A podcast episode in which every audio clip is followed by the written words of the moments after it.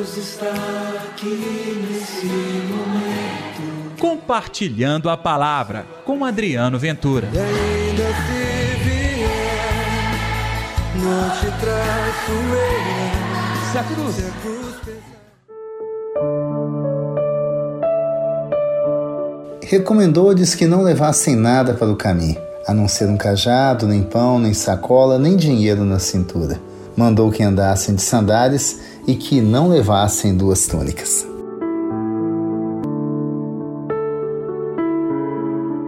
E aí, gente, tudo bem?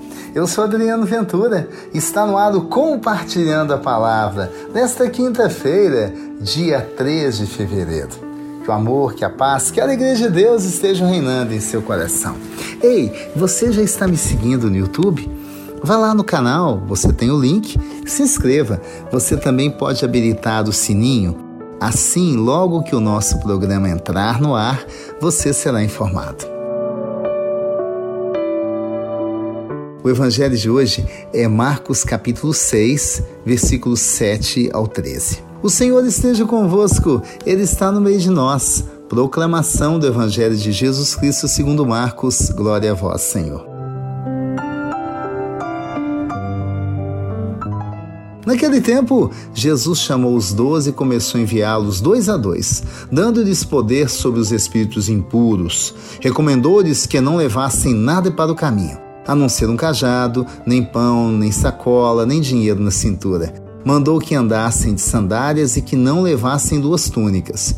E Jesus disse ainda: Quando entrardes numa casa, ficai ali até a vossa partida. Se em algum lugar não vos receberem, nem quiserem vos escutar, quando sairdes, sacode a poeira dos pés como testemunho contra eles. Então os doze partiram e pregaram que todos se convertessem. Expulsavam muitos demônios e curavam numerosos doentes, ungindo-os com óleo. Palavra da salvação, glória a vós, Senhor. É, chegamos ao tempo da missão. O evangelho de hoje relata a primeira das missões apostólicas, é assim que a gente chama. Cristo envia os doze para pregar, curar, levar a salvação, enfim, a libertação. Olha só que bacana.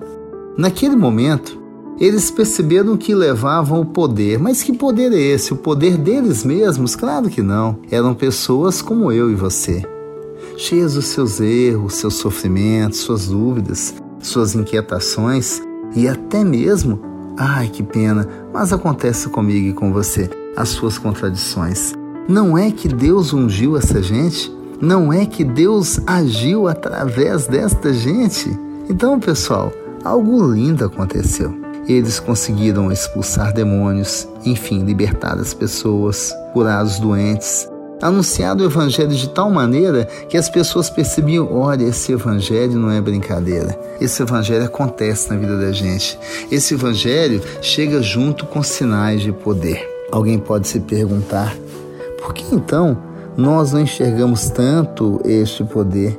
Por que então esses prodígios incríveis que aconteciam no anúncio da palavra, eu não vejo hoje acontecendo quando na esquina eu tento evangelizar alguém? Onde está a causa o problema de tudo isso? Pode ter certeza que não está em Deus. Pode ter certeza que não há nenhuma letargia, ou seja, atraso por causa de Deus para que a bênção seja derramada. O que nós precisamos é ser instrumentos desta bênção. Entendeu agora? Para a bênção vir, Deus quis precisar de nós e olha que Ele não precisava, mas Deus quis. É em você, através de você, que essa bênção vai acontecer. Você pode até se perguntar, mas como, Adriano? Eu não prego o Evangelho. Eu não tenho isso, não tenho aquilo, não tenho dom da oratória. Todo mundo tem uma justificativa, ou plausível ou de enganação, mas tem. Olha, mesmo assim, Deus conta com você na missão. Você é a dose certa de Deus para a sua família. Você é a dose certa de Deus para a sua comunidade. Você é a dose certa de Deus para onde quer que você vá. Então, o que eu preciso agora? Aumentar o poder de Deus? O poder de Deus está aí. Eu preciso agora aumentar a condição de receptor. Para que o rádio possa falar, como a gente usa o verbo falar, ele tem que se tornar um receptor Ele recebe o sinal e de maneira fidedigna ele transmite o sinal. Entendeu? Você é o rádio de Deus hoje. Se é a televisão, se a anteninha de Jesus, ele vai falar através de você. Não é um bom presente? Parabéns, viu? Por fazer parte da seara do Senhor. Vamos orar? Deus está aqui neste momento.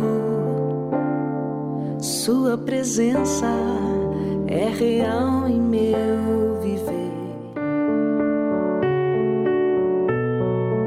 Querido Jesus, que todas as nossas famílias possam encontrar o poder da cura e do amor, que todas as nossas famílias possam se aproximar de Ti de verdade, com o coração aberto e sincero.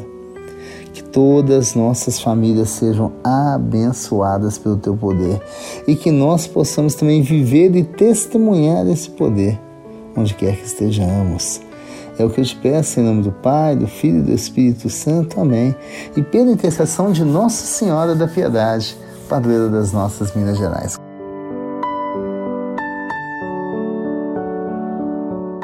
Gostou do programa de hoje? Então amanhã tem mais. Não se esqueça de compartilhar. Um abraço, gente. Deus está aqui nesse momento. Compartilhe a palavra você também. Faça parte dessa corrente do bem. E ainda se vier, não te traço Se a cruz pesar.